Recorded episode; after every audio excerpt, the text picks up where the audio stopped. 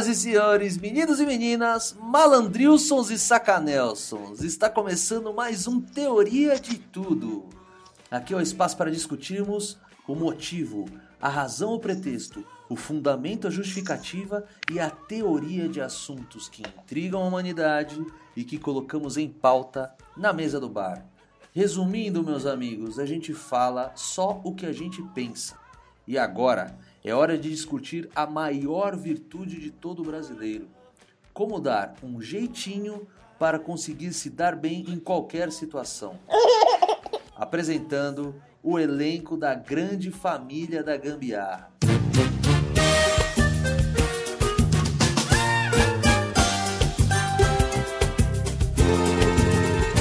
Esta família é muito unida. Como esse é das antigas, já usou muito bombril na ponta de antena da TV para melhorar o sinal. Soprava o cartucho do Atari achando que ajudaria a pegar mais fácil.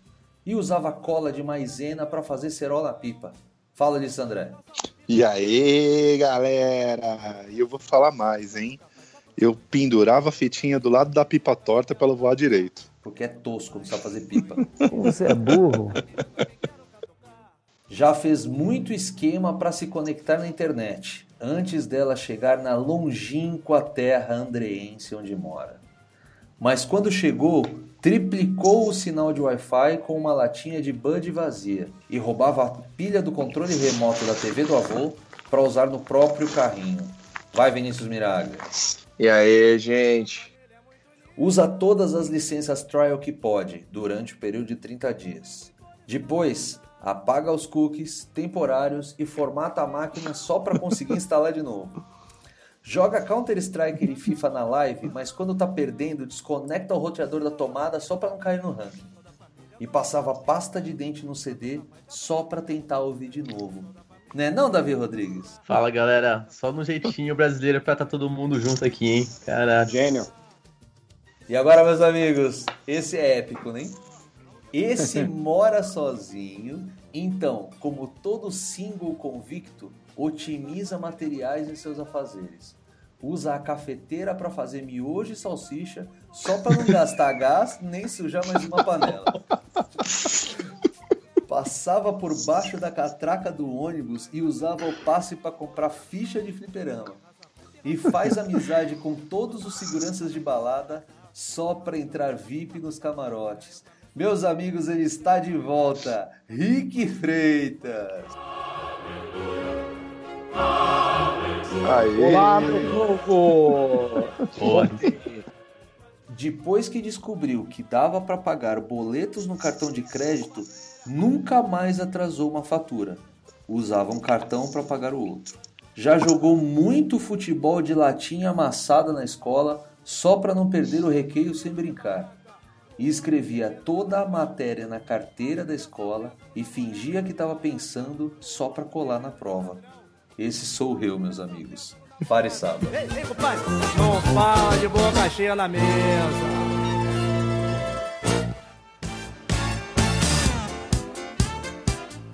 Senhoras e senhores, novamente lembrando das formas de comunicação conosco. Nosso e-mail é contato arroba teoriadetudo.com.br. Se vocês acharem mais fácil falar conosco através de redes sociais, nós estamos no Facebook, né, Ulisses? A gente só tem Facebook ainda, né? Por enquanto, sim. Estamos na página Teoria de Tudo Oficial. Teoria Nos de procure Tudo lá, Oficial. curta a nossa página. A gente sempre posta várias curiosidades a respeito dos temas que a gente discute aqui nos podcasts. E a gente está preparando aí alguns conteúdos também extras para entreter sempre vocês aí. É isso aí, galera. E Davi Rodrigues, achou que eu esqueci de você? Qual que é o endereço do Jamais. nosso site, meu querido? Teoriadetudo.com.br, Fares. É, para nos seguirem, para acompanharem toda vez que a gente publica um capítulo novo, assinem nosso feed, tanto em iOS quanto em Android, semanalmente. Ó, que eu tô com, ó o compromisso que eu tô assumindo aqui com a galera, hein? Semanalmente, teoria de tudo no seu agregador.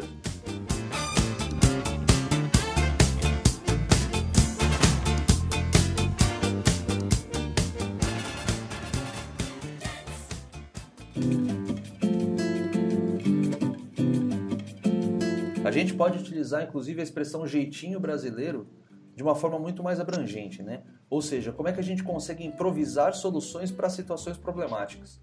E aí eu queria já começar esse papo com vocês uma pergunta impactante.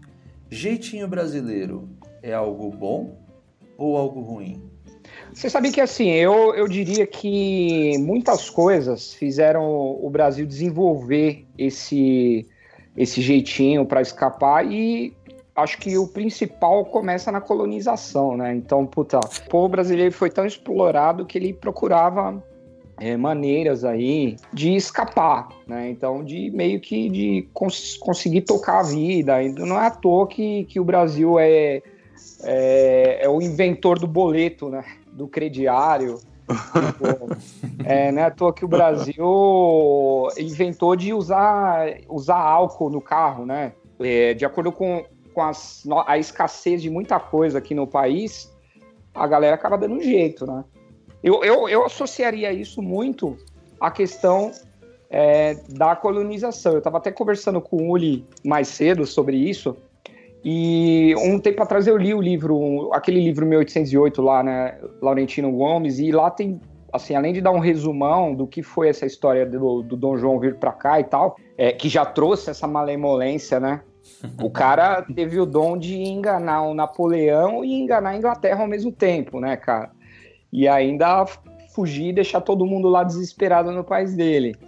Quer dizer, você imagina, você imagina que é isso? Você acordar de manhã e falar, ó, se prepara aí que o Napoleão tá vindo aí, vai fazer todo mundo escravo, vai ferrar a gente. Não, beleza, e o rei? Ah, então, o rei já tá no caminho já em direção pro Brasil, já viajou, levou a corte toda e ah. deixou a gente aqui.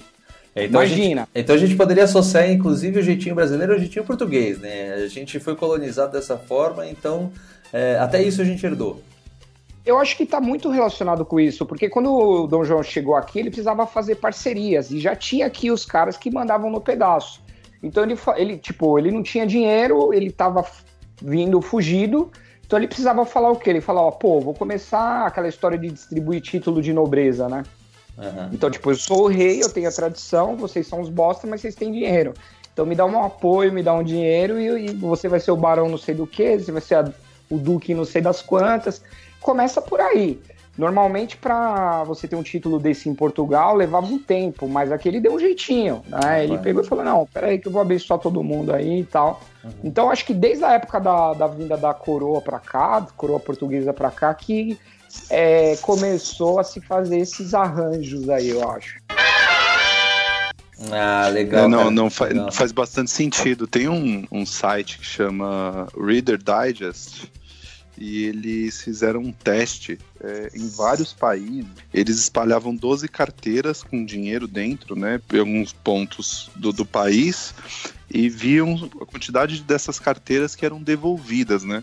E esse teste, quando foi feito no Brasil, das 12 carteiras perdidas, esquecidas em alguns lugares, só quatro carteiras foram devolvidas e uma foi devolvida sem dinheiro. e aí, quando fizeram esse mesmo teste em Portugal, aí a gente fala, pô, é Europa, países ricos, a gente acha que não tem é, é, malandragens, né? Lá só uma carteira foi devolvida, cara. Uma. Então, assim, dentro do, do, teste da ética, pode-se dizer que os portugueses são muito é, é, menos éticos do que o povo brasileiro em si, entendeu? Um historiador da Universidade de Harvard, um cara chamado Sidney Shawhu, é, ele inclusive associa justamente a formação escravista da sociedade brasileira. Numa época em que você só conseguia alguma coisa aqui dentro, os escravos principalmente só conseguiam pedindo favores aos senhores da terra. Então, é, puta, já que eu tenho que pedir favor para esse cara, como é que eu.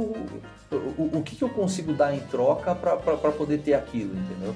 E, e, e, ele trabalha muito, a tese dele é muito em cima disso. Então, as pessoas, no final das contas, elas associavam muito essa prática a um período onde não era possível conseguir alguma coisa de outra forma, e como é, era viabilizado dessa forma, ela perdurou e se combinou com diversas outras lógicas e aí chegou nesse nível que a gente está hoje. E aí nesse nível que a gente está hoje, que eu digo assim, é muito ligado a tudo que é pejorativo, porque vamos lá, vamos pensar na parte na parte prática do negócio. associando jeitinho brasileiro à lei do menor esforço. Se o, o, o indivíduo consegue fazer menos para chegar no resultado que ele quer, ele vai fazer? Essa é a pergunta que eu deixo para vocês. Então, por que, que o sabe- jeitinho está sempre associado a essas, esses elementos pejorativos? Você sabe que eu tenho também, acho que isso também faz parte dessa parte histórica, né? É, eu acho que tem bastante a ver com a burocracia que era criada na época, né? Principalmente nessa época, de novo, da corte vir para cá, porque algumas burocracias foram criadas para meio que justificar algumas coisas e acho que é uma maneira de burlar essa burocracia acabou se tornando também um jeitinho. Então, a- a- aquele famoso ditado que a galera fala, criar dificuldade para vender facilidade. Né? E é uma coisa que perdurou, assim, não sei se vocês concordam, mas é uma coisa que perdurou bastante, né? Eu acho que isso é muito cultural mesmo. Até porque, cara, é, qual, qual é a minha opinião sobre esse assunto que o Fares colocou, né? Eu, eu, vejo, eu vejo o povo brasileiro um povo muito sofrido, assim, por, por exploração, por burocracia, pela própria corrupção. Se essa corrupção é só dos nossos líderes ou se o povo também é, é, faz parte dessa corrupção como um todo, dentro dessa linha do, do se, se o jeitinho ele é bom ou ruim, eu acho que é os dois, cara. Eu acho que para coisas que não afeta a ética, a moral, o jeitinho é muito bom. Eu, eu tenho um amigo que mora fora do país e a gente estava discutindo isso essa semana, né? E ele falou assim que em países muito desenvolvidos, né? é, ele falou que ele sente uma certa inocência até do, do, do povo, assim. Ele fala, puta, eu não sinto que o povo tem uma malícia de repente para resolver pro- problemas para serem mais práticos. Eles são muito é, pra- pragmáticos no sentido de tem uma- um método para isso ser resolvido. Enquanto o brasileiro, ele, puta, não respeita o método. E eu acho que se não respeitar o método, às vezes conduz a gente a resolver problemas de uma forma muito mais fácil. Tem uma frase do Karnal que eu achei perfeita, ele tentando explicar no exterior por que, que uma lei no Brasil não pegou. Aí os caras falaram assim: como assim uma lei não pegou? Como uma lei não pega? A lei tem que pegar. Uhum. E aqui no Brasil a gente, puta, isso pra gente é muito comum. Sei lá, ah, agora, que a gente, agora a gente tem que andar nas estradas com o farol ligado. É uma lei. Uhum. Pô, mas a lei não pegou. Um monte de gente não anda nas estradas com o farol ligado. Você entende isso? O que que, na realidade, assim, o momento que você desrespeita uma regra para benefício próprio, você abre um precedente para fazer qualquer coisa, né? Então, por exemplo, você citou o exemplo de países estrangeiros, né? Aí você vai em algumas, alguns países da Europa que você vai usar o transporte público, não tem catraca. E é uma coisa que você Uhum. fica meio assim, cara, porque todo mundo vai lá e compra o bilhete. Todo mundo compra o bilhete porque eles têm a consciência de que, de que porra, se eu não comprar, vai faltar dinheiro e aí o serviço não vai Exato. continuar sendo bom, não vai continuar Exato. sendo gratuito. A primeira coisa que o brasileiro faz quando chega lá é considerar e falar, putz, e se? E se eu pegar o trem não... Tanto é que você vai ver, um monte de brasileiro é multado, tem bastante estrangeiro, mas um monte de brasileiro é multado porque Pede, pede pra desembarcar, eu já vi. Cai, eu cai já na vi. revista. É, ou você tem que pagar 50 euros de multa lá. Então, tipo, cai, cai na revista do guardinha, ele, ele escolhe aleatoriamente alguém e fala, deixa eu ver seu bilhete. E aí cai um cara que não tem bilhete. Não, e aí na aula de, de negociação, que a primeira coisa que o professor começou a, a falar pra gente era a seguinte: o, o quanto é importante você entender culturalmente o país ou a pessoa ou a empresa que você vai iniciar a negociação para você justamente facilitar o processo, você entender como que você vai conduzir a conversa, esse tipo de coisa, né? E aí ele estava falando da dificuldade que, que existe de outros países se relacionarem com o Brasil, né? Em termos comerciais. E aí ele iniciou a aula comentando sobre o jeitinho brasileiro, né? E o que eu achei engraçado é que é o seguinte, sei lá, na minha turma deveriam ter, sei lá, umas 50, 60 pessoas. E aí ele, ele passou uma folha falando assim, ó, quem acha que o jeitinho brasileiro é errado ou é certo ou tipo é neutro. E o engraçado é que tipo metade da turma achava que era o jeitinho era bom e aí a outra metade se dividiu entre ser ruim e ser neutro, né? E aí uma das coisas que ele comentou é o seguinte: a gente, né, o brasileiro, se acostumou muito com esse jeitinho. E aí as pessoas elas estavam falando o seguinte: ah, o jeitinho é bom quando não prejudica ninguém, né? E aí o jeitinho é liberado entre aspas. Tipo, ah, o cara lá fez um favor para mim. Ah, eu dei um jeitinho, sei lá, cortei a fila porque tinha um amigo meu na fila. O brasileiro se acostumou de algum modo achar que o jeitinho não prejudica. Ele deu até um exemplo que é o seguinte: Imagina que você está num processo seletivo dentro de uma empresa. Aí tem um amigo seu lá dentro. O que que, eticamente falando, você deveria participar do processo como um todo, assim como todos, ou você usa sua influência, aquele seu jeitinho, pô, meu, você não consegue chegar lá no seu, né, no seu chefe, dar um toque, não sei o quê. Existe um lado que às vezes a gente pode discutir que é o seguinte: uma coisa é a criatividade do brasileiro. Sim. Para falta de recurso, esse tipo de coisa. Tipo, Que eu, eu- que fui eu acender a churrasqueira, não tinha fósforo, eu esquentei o carvão no fogão e levei pra dentro da churrasqueira e o negócio É. funcionou. Perfeito. Tipo, é criatividade, faltou recurso. É. O que você tinha, você conseguiu atender o objetivo. Aí eu acho que é criatividade. Eu- mas eu acho que hoje, quando a gente faz jeitinho, meio que a gente burla algum processo para conseguir um benefício próprio. E eu acho que isso, em qualquer situação, é ruim. Quando o brasileiro fala jeitinho, ele não acha que é ruim. Ele tem aquela imagem de tipo, é o cara meio malandro, sabe? Puta, o cara foi mal malandro, o cara conseguiu fazer tal coisa, mesmo não podendo, tipo, ah, burlou uma lei, sei lá, sabe? Às vezes é algo pequeno que a gente não dá valor, tipo, ah, cortou fila, porque tinha um brother dele na fila. Então, cara, Mas, você sabe que assim, ó, sabe? esse ponto é justamente o ponto que a gente poderia pegar por assim. Nós, todos nós, somos corruptos. Somos corruptos que eu digo assim, todos nós damos jeitinhos e aí, consequentemente, esse jeitinho acaba é, fazendo com que a gente se dê bem em uma determinada situação em detrimento a outra pessoa. Quão corruptíveis nós somos? Qual, qual, que é o nível em que nós aceitamos a ética até o momento que fala, não, puta, a partir daqui. A gente, a gente sempre fez umas, umas perguntas assim, aí vou- vamos usar uma, uma- um bate-papo muito chulo, né? É, que a gente já teve, inclusive, em Boteco Bêbado. É, que a gente falou assim. Daquela, na- naquela época que aquela menina tava vendendo a virgindade dela pela, pela internet. E tinha a menina e tinha o cara. E o cara, ele tava esperando uma mulher pagar, e quem pagou foi um homem, sei lá quantos mil euros, para poder tirar a virgindade do cara. Aí é, o que eu perguntei foi assim, puta, cara, o cara, cara até então era? O cara é, é heterossexual. Ah, não, cara, pelo amor de Deus, por 200 mil euros eu não dava meu job. Eu falei por um milhão. Ah, pera. Por um milhão de euros, cara?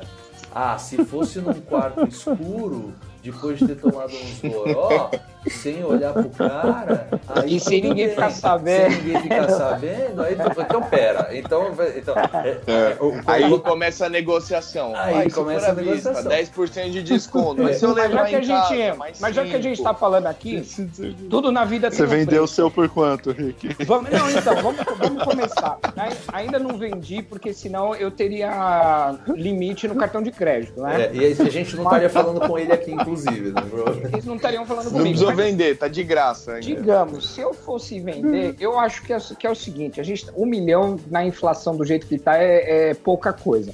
Começando ali no Um cliente milhão de euros, cara, dá pra comprar uma ilha, comprar a Fernanda de Noronha Tá. com um milhão de euros. Mas assim, Nossa, ó, tá valorizado esse topo eu, aí. eu, eu acho que é assim, começando no cliente private ali de 5 milha pra cima, Aham. já dá pra gente deixar a masculinidade de lado, entendeu? Uma vez só, não, não tem problema. Então, é, é isso que eu ia falar, Rick. É esse o paralelo que eu quero traçar. A gente tá brincando. É só não mas, assim, gostar. o quanto é que a gente chega nesse nível em elementos corruptíveis?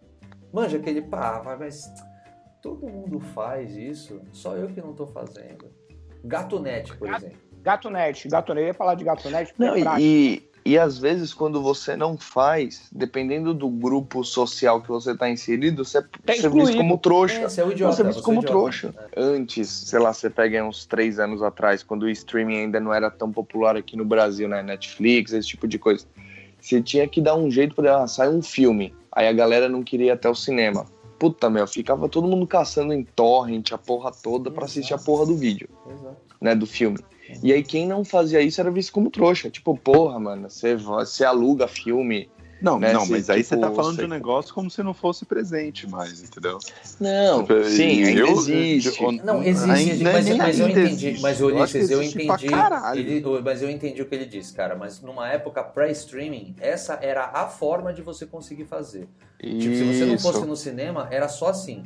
Agora com o streaming, Exatamente. cara, você consegue pelo menos ter alternativas. Se você pagar os seus 14, 17, 20, 90 lá do Netflix, você consegue ver filmes é, é, de uma forma lícita, entendeu? Você continua, por exemplo, Popcorn Time tá aí pra poder dizer pra gente que não é todo mundo que vai pagar os 20 e 90 do Netflix pra poder assistir filme. Numa Exato. qualidade é, é, absolutamente, assim, uma qualidade muito semelhante, se não superior à qualidade do Netflix. Porque no final das contas, você consegue ver filmes numa, e com, com uma legenda em português, sem que você tenha que É. ser. Então, assim, é, o nível da pirataria e o nível do jeitinho que as pessoas utilizam para visualizar esse tipo de informação é altíssimo. Ah, gostei desse, dessa música e vou baixar. Vou baixar. Ou, nossa, eu baixei um filme ontem. As pessoas já inseriram isso no dia a dia. E assim, isso é um puta de um negócio que atrasa é, o mundo. Por isso que a, a porra do cinema hoje, você vai e custa 30 reais o ingresso. É isso. Ou, sei lá. Não, tipo, e assim, eu digo mais, hein, Alice, digo mais, assim, nós estamos passando, o Brasil, ele vem passando por um, por um processo de globalização, principalmente entre os artistas, né? Tipo, o Bra... inseriram o Brasil no mundo, né? E aí todos os artistas internacionais estão fazendo turnês, estão passando por aqui numa frequência muito maior do que era há 15 anos, 20 anos atrás, né? Por exemplo, você tem pelo menos uma vez por mês o show de uma grande estrela internacional aqui no país. E os ingressos custam pequenas fortunas, né? Eu fui no show do Guns N' Roses recentemente lá no Allianz Parque e eu fiquei na arquibancada. As pessoas que, que queriam assistir o show do Guns N' Roses na pista VIP pagavam 800, 900 mil reais. Só que a minha pergunta é justamente essa: tinha que custar mil reais? Ou esse impacto é, do, do, no valor dos ingressos ele só existe pela quantidade de carteirinhas falsas que foram emitidas e pelas pessoas que estão pagando meia entrada? Entendeu? As pessoas que realmente precisavam e tinham esse direito de pagar meia entrada estão sofrendo o impacto disso. É, o, o, preço dos ingressos era absurdo, a ponto das pessoas virarem e falar: não, pelo amor de Deus, eu vou ter que dar um jeito de pagar minha entrada porque eu não tenho condições. Ou o preço dos ingressos era caro, mas era razoável, e aí pela quantidade de pessoas que começou a emitir carteirinhas falsas e começou a pagar meia entrada, que no final das contas provavelmente era mais da metade das pessoas, fez com que essas grandes empresas que trouxessem esses, esses shows para cá tivessem que cobrar mais para conseguir tapar o buraco do investimento que eles fizeram. Você entende? E eu tô falando de show, tô falando de carteirinha falsa. O quanto, mas você falou de cinema também, que também está atrelado à carteirinha falsa. O quanto é que este jeitinho que as pessoas deram para conseguir é, o benefício que nem era delas afetou diretamente o bem comum. Sim. Sim, o, por exemplo, quando a gente fala de TV, a maior, a terceira maior empresa, né, se fosse considerar de, de prestadora de serviço de TV a cabo seria o GatoNet. Vocês lembram do caso do Tropa de Elite? Fez sucesso Lembro. antes no Pirata do que no cinema. Nossa, cara, Todo lembra lá? E eu vou, E, eu vou falar a real. Eu assisti primeiro Pirata. Então, E, e, cara, não foi. Por que não foi você assistiu porque- Pirata? Não, Por causa daqueles deslocamentos da sociedade que a gente falou até agora. Todo mundo viu esta porra no Pirata. Eu não vou ver? Muito louco. roupa, roupa também. Não. Você vai na 25 de março, cara, não tem Tem umas aquilo marcas é... boas. Mike, Pluna. Ardidas. Mas, velho, que velho. Ardida Na que louco. Mas a gente tá falando esse de, mas aí cara a gente tá é malandro. falando de falsificação barata, né? O, a, a pegada é assim, ó. Então, então vamos entrar, beleza. Eu não, não vamos falar de pirataria. Então vamos falar de sonegação de imposto, por exemplo. Vamos falar de, de produtos que a gente compra de uma forma diferente daquilo que deveria comprar. Quando você vai para os Estados Unidos e você volta e tira o celular da caixa. Da caixa, enfia no seu bolso tá. Mas aí você tá viajando, porque todo mundo tem direito a trazer um celular dos Estados Tudo Unidos. bem, mas- Aí é a dica, Fica a Mas um em cada bolso já vira sacanagem, né? Exato. Se você tem é direito a trazer um, você pode trazer na caixa e declarar. Certo? Agora, se você traz dois, três, um você fala que já era seu, É. o outro você fala que é presente e tal. E aí, e aí, de novo, discussão do ovo a galinha. Cara, é bem contemporâneo esse assunto, então tá bacana, porque saiu essa semana aquele monte de matéria de fake news é, no Zero Hora, em todos os lugares falando assim, ó. é, a Apple. Como é que era? Era a Apple reconhece é, biometria facial de otário que pagou 7 mil reais para comprar o iPhone X no, no Brasil. As pessoas já consideram como otários os caras que seguem a lei determinada pelo país, porque todo mundo faz o contrário. É incrível, velho. Eu, eu vejo a galera sempre assim. Tem um modo correto de fazer a coisa, mas eu vejo sempre o brasileiro buscando uma alternativa pra qualquer coisa. É tipo assim, ah, mas não tem um jeitinho, mas não tem um outro jeito de fazer isso. Tipo, a gente de algum modo tenta ou usar alguma influência nossa, seja por amizade ou conhecido, mas ou a gente tenta burlar um jeito. Por, por exemplo, né, a gente trabalhando no meio financeiro, é, a questão, ah, o Brasil é o país com o melhor sistema de segurança financeira, né, do mundo. Então é referência para vários países, ah, criou o chip no cartão. Mas é, a gente meio que se tornou referência nisso, porque aqui tem tanta fraude, a gente acaba tendo mais, mais burocracia, e aí por consequência, aí é essa discussão que vem antes, ovo ou a galinha, né?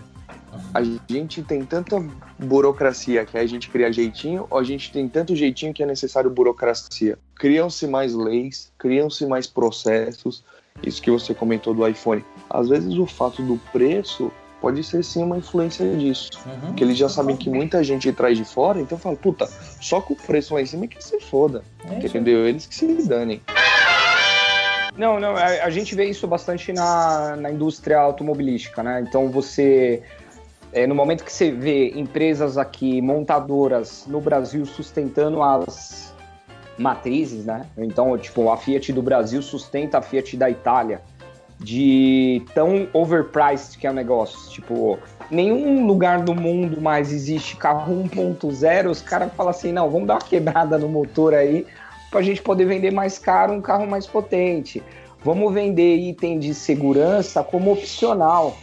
Né? Então, tipo, airbag, ABS, essas coisas é, são opcionais e tal. Uhum. E, e eu, e nesse sentido, eu acho que o brasileiro é vítima pra caramba, assim, cara. Porque. O próprio câmbio manual, cara.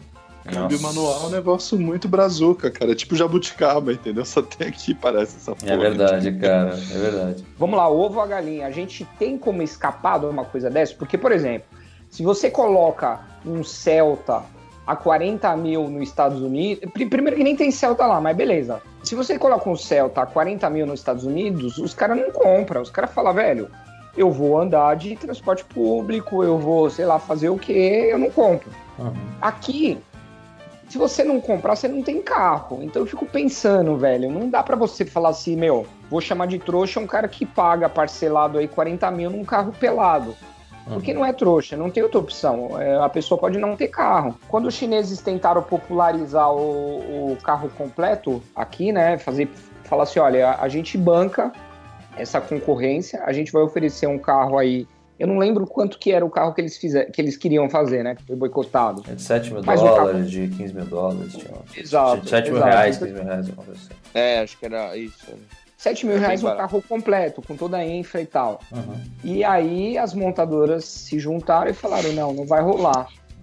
Nesse sentido, quando você é, vê qualquer tipo de gambiarra que o brasileiro faz para tentar é, burlar esse prejuízo que a gente tem, eu acho que é meio que assim uma, uma revanche, assim, cara. Não, não dá para exercer um juízo de valor e falar, puta, é é 100% fora da lei, assim, isso é é, por exemplo, se você não paga um imposto, você sonega de alguma forma, o governo vai alegar que não tem dinheiro, tá faltando verba, não vai conseguir te entregar o serviço público que ele deveria, fora a, a, a- parte da verba que já é destinada aos políticos, né? Ao uso próprio deles.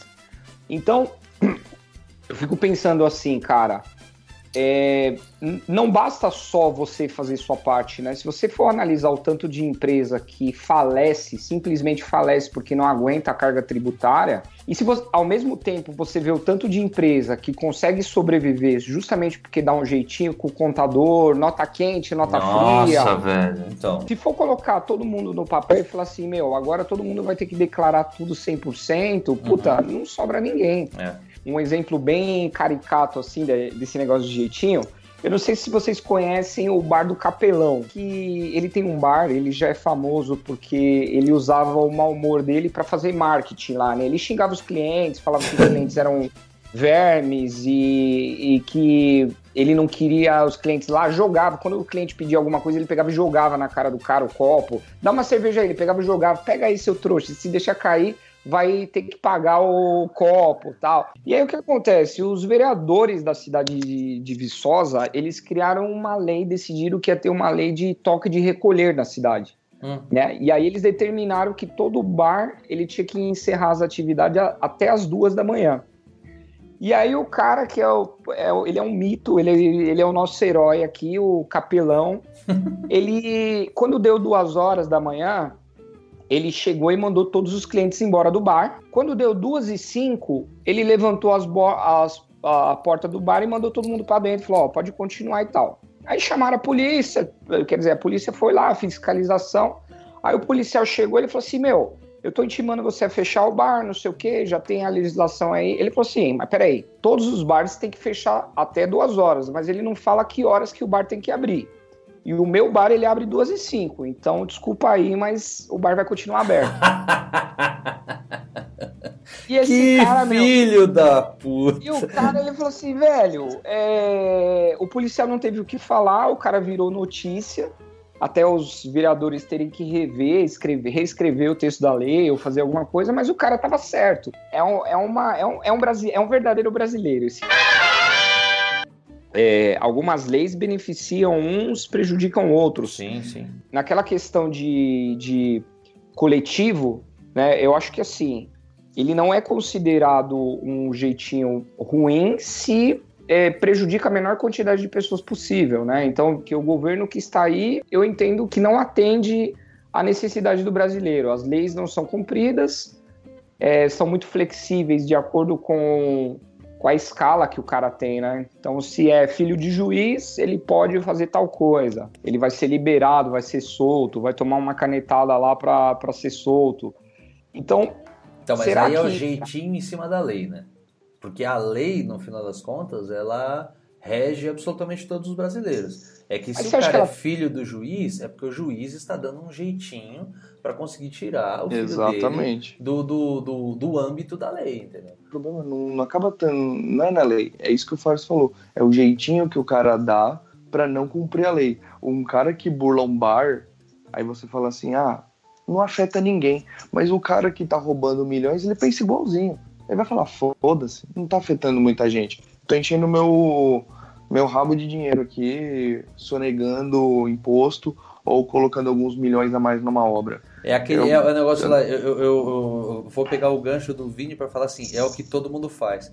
É o cara que vai ser o descolado de Brasília se ele não roubar. Manja, aquele cara fala assim, É. o, o- o Lava Jato, o Petrobras, os caras roubaram mais de 4 bilhões. Pô, o que, que é um milhão aqui que o cara vai me dar no mal? É. O cara vai falar, foda-se, um milhão, dois milhões. Depende Porque, assim, muito cara, do contexto, acho- entendeu? Essa que é a pegada. É, porque aí eu acho que aí entra na questão da ética que a gente comentou lá no início. Cara, ou é certo ou errado. Eu, tipo, eu nesse caso eu sou meio extremista, cara. Ou algo é certo ou algo é errado. Posso- Não tem meio termo. É, posso falar uma outra Tipo- coisa? Ó, Olha, olha como, é, ó como é complicado você avaliar é, eticamente um negócio que você, no final das contas, acaba tendo dubiedade de interpretação. Bom, bom, vocês sabem como é que funciona processo trabalhista, né? O advogado, quando você se, se desliga de uma empresa, o advogado entra em contato com o cara e fala assim, pô, cara, sabia que você tem um monte de coisa que você precisava receber que a empresa não te pagava? Mas como assim, um monte de coisa? Banco, por exemplo. Lá você tem sétima e oitava hora para receber. Pô, mas como assim sétima e oitava hora para receber? Eu recebia. Não, não. O banco tinha que ter pagado essa sétima e oitava hora integral. E se você for olhar no seu Lerite, a sétima e oitava hora estão como horas extras. E como é hora extra, com você é bancário, você só tem que trabalhar 6 horas, então às 7 mil oitavas você tem que receber dobrado. Você tem mais 100 mil reais a receber do banco. Ah, não, então pera, então eu vou ter que entrar com uma ação. Vamos pensar na ética. Quando você foi contratado, o que você negociou com a empresa foi assim: eu vou assumir esse cargo nesta carga horária ganhando X reais. Por exemplo, ah, vou trabalhar 8 horas, vou ganhar 2 mil reais, tá bom? Aí quando você sai do, do- do- dessa empresa, o cara falava assim, porra, não era para você ganhar 2 mil reais, era para você ganhar 3. Só que quando você assinou o contrato lá atrás, você assinou por dois. Ó- Olha o nível de complexidade que eu tô falando, entendeu? Não é, não é um negócio que é fácil realmente de se decidir. Mas você deveria ganhar três, então os três deveriam ter sido acordados no começo do seu contrato. O que você combinou, o que você fechou com a empresa é que seriam aqueles dois. Aí chega um cara, um advogado, e fala que não tá errado, era para ser três. O quanto é que o cara está dando um jeitinho para você poder ganhar margem, mais dinheiro e consequentemente ele ganhar também, baseado em um argumento que não necessariamente é um argumento ético, porque não foi aquilo que você negociou, mas é um argumento legal porque está na lei. E o quanto que você tem que tomar essa decisão baseada na sua ética ou naquilo que o cara está falando para você que está certo? Cara, é, vamos lá. Você colocou um exemplo interessante. Quando começaram a falar de flexibilização de lei trabalhista, todo mundo caiu é, em cima, falando, porra, trabalho escravo, não sei o quê, bababá, bababá. Falaram que a relação entre empregado e empregador é assimétrica e eu concordo com você quando no momento que a gente entra para o trabalho tá tudo combinado, né? Tá tudo, o jogo tá combinado. Por outro lado, é, o trabalhador também tem suas, suas maracutaias aí Exato, também. né? exato, exato. De, tipo, é, seguro-desemprego não é para ninguém ficar recebendo enquanto está trabalhando. E aí um monte de gente faz aquela questão de se, pô, não registra minha carteira para continuar recebendo seguro. Uhum. Já acontece. Ou então, tipo, me manda embora ao invés de eu pedir as contas, porque eu recebo o fundo de garantia. Uhum. E aí a gente tá tirando uma grana do governo também. Ou em Ou- agência que os caras falam pra você CPJ pra agência pagar menos imposto. Exatamente, e aí a agência também, ela paga menos imposto, só que ela também tem como te é, repassar uma grana maior, né? Que- Isso. Quanto tanto de gente que não compra atestado médico, e você vai em Santa Amaro lá, aqui perto onde eu moro, e aí tem o nego gritando, você tá precisando de atestado médico? A minha pergunta é justamente essa, assim, o, o quanto é que a gente, é, que o brasileiro, ele se deixa afetar pelo sentimento de se dar bem em detrimento à ética e a uma decisão que ele sabe que está certa, mas que ele não vai tomar porque ele percebeu que ele vai conseguir obter algum tipo de, de benefício em cima disso. Aqui eu tenho uma lista dos 10 exemplos onde o jeitinho brasileiro é aplicado e que são formas ilícitas de se aplicar. Vamos lá, olha a lista, se liga. Número 1, um, sonegação de imposto, já falamos aqui. 2, carteirinhas falsas, amplamente citado aqui. 3, pirataria. 4, corrupção. 5, compra de voto. Punk, né? E isso daí existe desde que, sei lá, desde o coronelismo lá, né? Do, do voto Você de sabe- cabresto. Sim. Tem Aí, uma ó. história legal pra falar sobre Tá bom. Vamos lá, depois a gente volta aí. 6. Falsificação de documentos. isso, aí, isso, é- isso aí o brasileiro aprende desde moleque, né? Pra poder entrar na balada com 18 anos. 7. Adulteração de combustível. 8. Furto de sinal de TV a cabo. Gatonete. 9. Enganação à terceira idade. E aqui estão incluídos parar em vaga de terceira idade, utilizar a caixa preferencial não sendo preferencial. E 10. Assentos preferenciais, né? No assentos transporte preferenciais. público. Exatamente. Que o cara finge que tá dormindo. E 10 propina. É, Olha que punk, cara. Olha quantas pequenas coisas, mas que sim, cara, são jeitinhos que os caras deram para conseguir se dar bem em cima de alguma coisa ou se dar bem em cima Ó. de alguma situação que não necessariamente é a correta. Quando você vai tirar carteira, né, de habilitação para poder dirigir, e aí tinha casos que quando você ia fazer aquele teste, né, fazer o cara te ferrava de propósito para forçar você a pagar de novo o teste, retornar lá e aí tentar de novo, ou simplesmente você podia falar, o cara falar para você, ó, ou você faz desenho, ou se você quiser, você pode me pagar um por fora e você passa no teste direto. É o famoso É, quebra, né? Eu É, quero. exatamente. Ou você vai pelo, por esse caminho, você sabe que você vai se fuder, porque o cara vai te dar um jeito de prejudicar pra você ter que pagar de novo pra você voltar lá. Uhum. Ou você se deixa ser corrompido pelo sistema, paga o valor lá pro cara e já tira a sua carteira sem dor de cabeça. E aí pode ser considerado jeitinho, né? Sim, ah, paguei, olha lá seus trouxas, nem precisei fazer a prova de novo, passei direto, eu nem precisei buscar a carteira, os caras mandaram em casa, né? Tem todo um... E eu tenho um primo que ele mora numa cidade no interior do Nordeste lá. E ele é muito conhecido, né? Sempre foi muito é, conhecido na cidade. Ele, ele tem um cargo público, ele é policial e, e aí, eventualmente, ele acabou tendo. Cidade de interior, você sabe como é. E aí ele começou a passar por essa coisa aí de, de, de se tornar político, se afiliou a um partido, ele queria realmente fazer alguma coisa. E ele tava contando pra mim, cara, como é que funciona. Esse sistema de coronelismo, né, que os caras estão acostumados a manipular a população num jeito a ponto de, meu, é uma cesta básica mesmo, conseguir comprar o voto do cara. Por outro lado, ele falou que ele saiu da, desse ramo da política porque ele, ele via que partia bastante também das pessoas. Uhum. As pessoas chegavam nele e falavam assim: Ó, Fulano, é, o meu voto é seu, meu voto é seu, eu já tô fechado com você, mas você não, você não precisa nem me dar nada, não. De qualquer forma, se acontecer ou se não acontecer, meu voto é seu tal. Só que eu tô fazendo. Eu, eu tô precisando construir um puxadinho em casa lá. E aí, um saco de cimento, assim, tu tá precisando de um saco de cimento. Se não der pra arrumar, tudo bem, não tem problema não, que o meu voto é seu. Mas se conseguir arrumar um saco de cimento, aí a gente já consegue também resolver, eu construo o cômodo a mais lá, tal, tal, tal. Uhum. Aí você multiplica isso aí, cara, por uma cidade que, sei lá, ah, tem 10 mil habitantes, 20 mil habitantes, você multiplica isso aí por 10% da cidade, pedindo as coisas pro cara e tentando é, se aproveitar disso para vender mesmo o voto. Então, às vezes, esse, esse esse, essa proposta aí não parte nem do político.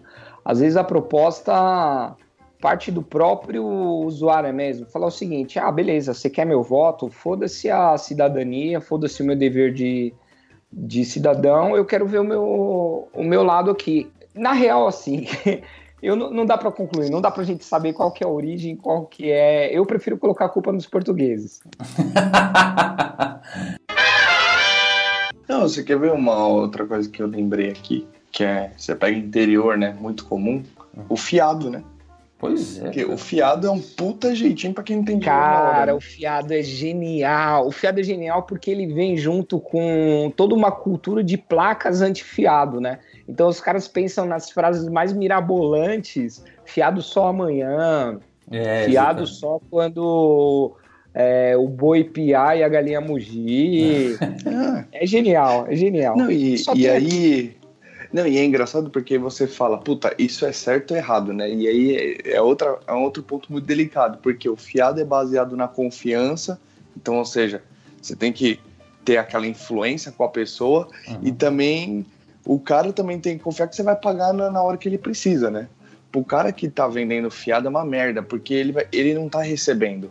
Uhum. E aí aquilo, né? Ele não, ele não consegue comprar mais, mais produto, às vezes ele não consegue vender, e aí, tipo, aí vem aquela, toda aquela história lá do, né? Que a gente tá falando do iPhone. Tipo, puta, será que o cara tá aumentando o preço? Olha por exemplo, a net.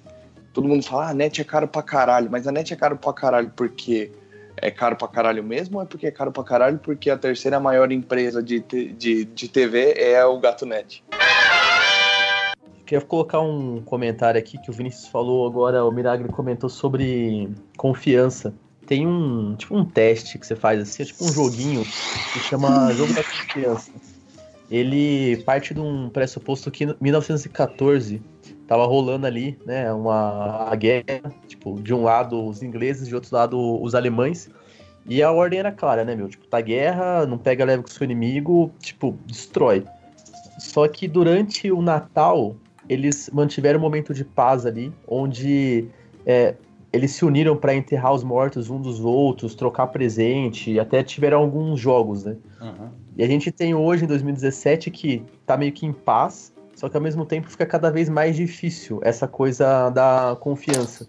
E, o, e é um joguinho bem simples que ele vai trabalhando, né? Esse ponto de como que, como que a gente consegue confiar numa pessoa, né? E eu acho que essa coisa da confiança, de você conseguir ter a empatia, né? De se colocar no lugar de outra pessoa, é, é um ponto mesmo, um ponto de partida para você fazer essa comparação, né? O que, que é um, um jeitinho que vai ajudar, um jeitinho de criatividade, e o que é um jeitinho que é simplesmente você se corromper, né? Você corromper um sistema que vai com certeza prejudicar uma outra pessoa. Se a gente trabalha tanto a empatia quanto a transparência, meio que é a base para você conseguir é, olhar e ver, puta, isso que eu tô fazendo é um, é um jeitinho bom ou isso que eu tô fazendo é um jeitinho ruim. Uma coisa que, que eu vejo que está crescendo bastante é esse conceito de hackear, né? Então a gente tem esse hack, tem por exemplo, tipo, hackeie sua vida, daí maneiras de ter uma vida melhor, de dormir melhor, acordar melhor, ter mais performance no trabalho. Esse conceito de, de hack que a gente coloca tipo nos hackathons, que você promove desde empresa até na sociedade para melhorar, é tipo, em um final de semana reunir uma galera de pensar como fazer a, a coisa acontecer, a coisa fluir de um, um, jeito melhor. Até no banco mesmo, a gente fez lá um hackathon para pensar como que a gente poderia melhorar a tecnologia que a gente aplicava em diferentes áreas do banco. Então faz a conclusão. Você acha que o jeitinho brasileiro é algo que é, é ruim, é bom ou depende da forma com que a gente encara? É, eu acho que o jeitinho em todos os momentos é ruim. Eu não acho que é, é, assim, depende como a gente encara jeitinho, né? Se a gente estiver falando de jeitinho no sentido de criatividade, aí eu acho legal. Né? Um exemplo de, de como o brasileiro com menos faz mais. Aí eu acho que é interessante, aí eu não considero jeitinho, eu considero mais criatividade, né? Então, tipo, puta, o cara não tinha determinado recurso e conseguiu fazer tal coisa. Pô, legal, usou a criatividade para empreender, para desenvolver um novo produto, enfim. E nesse sentido, é, eu acho legal, válido, mas eu encaro como criatividade não como jeitinho, né? Agora, acho que como a gente está acostumado a ver no nosso cotidiano o jeitinho brasileiro, 100% dos casos do que eu vejo é sempre benefício próprio e a gente não pensa se isso vai afetar alguém. A gente fala, puta, cara, isso aqui vai me beneficiar. Ah, não impacta, tipo, a fura-fila, né? Um exemplo clássico Cara, isso pode parecer uma coisa idiota. Ah, não impacta ninguém, não prejudica ninguém. Depende de quem tá vendo. O cara que fura a fila nunca acha que tá prejudicando ninguém, né? É, eu sei que é ruim ser extremista, mas nesse caso é, eu acho que ética a gente não deveria ter. Tipo, a minha ética é diferente da sua. Acho que ética é ética e acho que tem o que é certo é certo. Então acho que 100% dos casos, quando a gente fala jeitinho, a gente está prejudicando alguém. E aí é só o impacto, né? Se é alto ou é baixo, mas a gente prejudica. E eu acho que isso prejudica até a relação que a gente tem com outros países, né?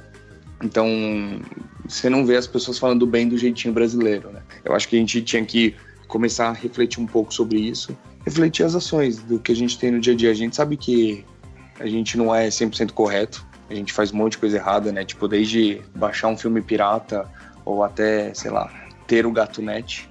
Mas eu acho que a gente tem que se policiar para cada vez a gente parar de achar que isso não impacta ninguém e, na verdade, a gente pode estar impactando muita gente. É isso.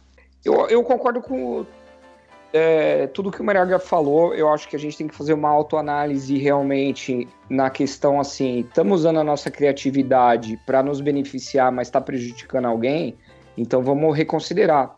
Só que a única coisa que eu acrescentaria é assim: não vamos só ser éticos, ser honestos, ser decente e não cobrar que os nossos direitos sejam respeitados.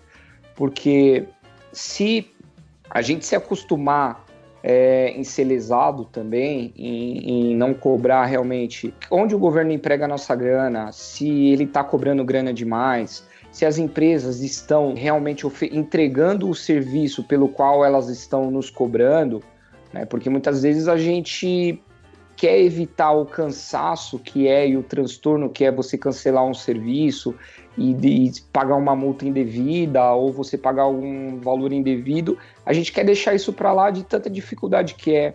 E eu acho que não, eu acho que vale a pena a gente agir corretamente, mas também exigir mesmo e até a última consequência para ensinar essa galera, é, essas empresas principalmente, a, e o governo a cumprirem com a obrigação deles também. Então, acho que dessa forma a gente vai criando um ciclo aí onde a gente consegue, quem sabe futuramente, com muita esperança no, no Brasil, dar uma consertada nessa zona que sempre foi e tomara que as coisas mudem, né? Se a gente começar a passar mais a denunciar e cobrar, além de agir corretamente, eu acho que o jeitinho brasileiro vai, vai ter chance de virar uma coisa do passado. Cara, eu sigo numa linha bem parecida com a visão do Rick e do Miraglia.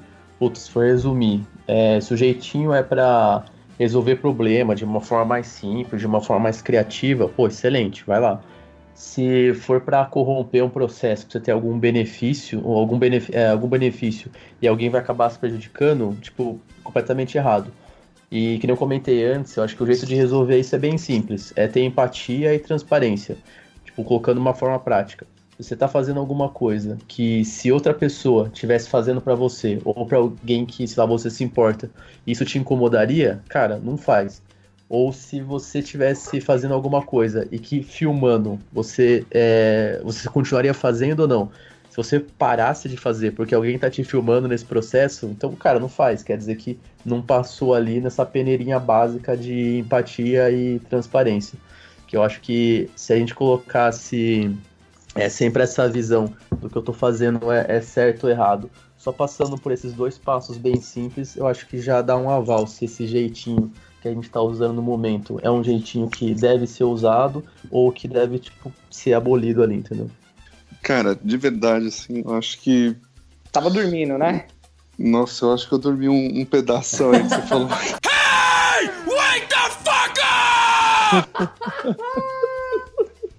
eu acho que é, o, o, o, meu ponto é, o brasileiro, ele, ele é tão.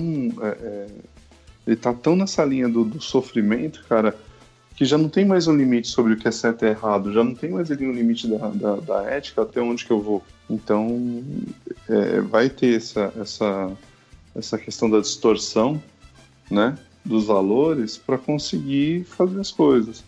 Então, é, já, não, já não tem mais uma decisão assim do que é certo e o que é errado, entendeu? Não sei é. também o que vocês acham, mas meu ponto não, é eu, basicamente eu, esse. Né? Eu dormi um pouquinho, tirei um cochilo para me vingar.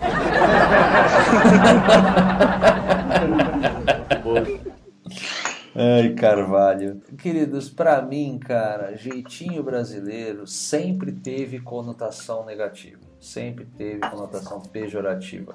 Eu entendo que ele possa ter vindo de uma origem histórica de resolubilidade de soluções problemáticas, de improviso, de situações onde o brasileiro ele conseguiu sair é, e, e, que era difícil você conseguir ver uma solução. Mas, cara, jeitinho brasileiro, para mim, na minha concepção, está associado à malandragem. E malandragem, para mim, é aquele cara que quer se dar bem em cima das outras pessoas. É o cara que quer dar um jeito de conseguir benefício para ele em detrimento ao benefício de outras pessoas, ao, ao, ao, ou muito pelo contrário, ao, ao demérito, ao malefício de outras pessoas. Então, é o cara que vai querer tipo, ver, ver que tem, a gente tá falando de fila aqui, ver que tem uma fila gigante, mas se ele conhece uma pessoa dentro lá do, do, do guichê, ele vai tentar passar na frente. É o cara que vai tentar procurar algum brother na fila dele para poder dar a vez, passar na frente. É o cara que vai empurrar responsabilidade para outra pessoa, mesmo ele sabendo que a responsabilidade é dele. Enfim, para mim, jeitinho brasileiro está associado a uma forma do brasileiro deixar de fazer aquilo que ele deveria fazer e conseguir benefícios em cima disso. Né? É, gosto, gosto de dar um exemplo do jeitinho brasileiro para terminar de, e finalizar os, os estádios da Copa do Mundo. Porra, existe algum país que consegue se atrasar mais e consegue deixar tudo para cima da hora que nem o Brasil? Sabe quanto, quantos, quantos anos a gente ficou sabendo que a Copa do Mundo ia ser aqui no Brasil e quanto tempo os estádios demoraram para ficar prontos? É óbvio que tem um monte de interesse em cima disso. É óbvio que é, quanto mais tempo demora para se fazer alguma coisa, maior urgência a gente vai ter no momento de produção dessas coisas, entendeu? Então, É óbvio, é evidente que as obras foram superfaturadas porque a gente precisou fazer isso numa velocidade muito maior do que deveria ter sido feito, com taxa de urgência, com gente trabalhando é, em período dobrado e, obviamente, com um monte de caixa 2 é, embutido em todo o custo desses estádios. Então, assim, cara, para mim, jeitinho não é positivo, jeitinho é negativo.